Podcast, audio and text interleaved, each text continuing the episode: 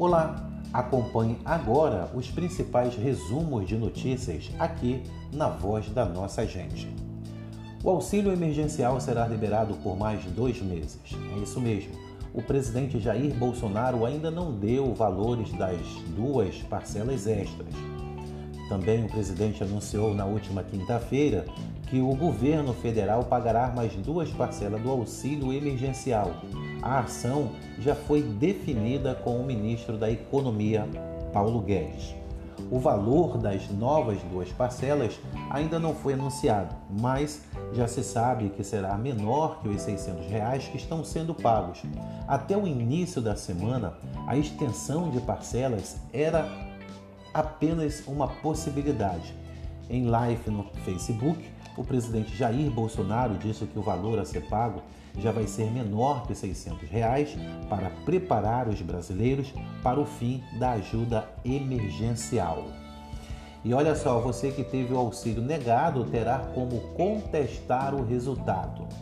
O ministro da Cidadania, Onix Lorenzoni, estimou que os cidadãos que vão poder protestar o resultado já a partir da próxima semana. O governo federal anunciou ainda que as pessoas que tiveram o auxílio emergencial negado poderão contestar o resultado.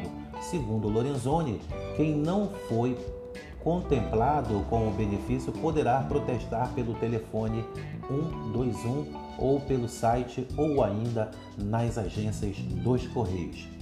De acordo com o governo, a ferramenta deve começar a funcionar a partir da próxima segunda-feira.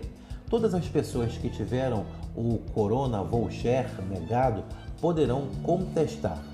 Dos 120 milhões de CPFs avaliados, cerca de 34 milhões não conseguiram o benefício.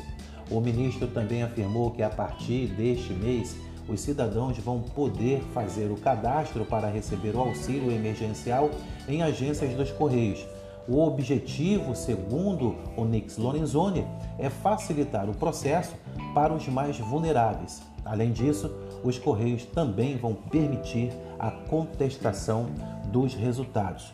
O auxílio emergencial de 600 reais é uma medida do governo para socorrer trabalhadores informais, microempreendedores individuais, autônomos e desempregados por causa do impacto econômico em decorrência da pandemia do novo coronavírus. Da redação, Joceni Oliveira.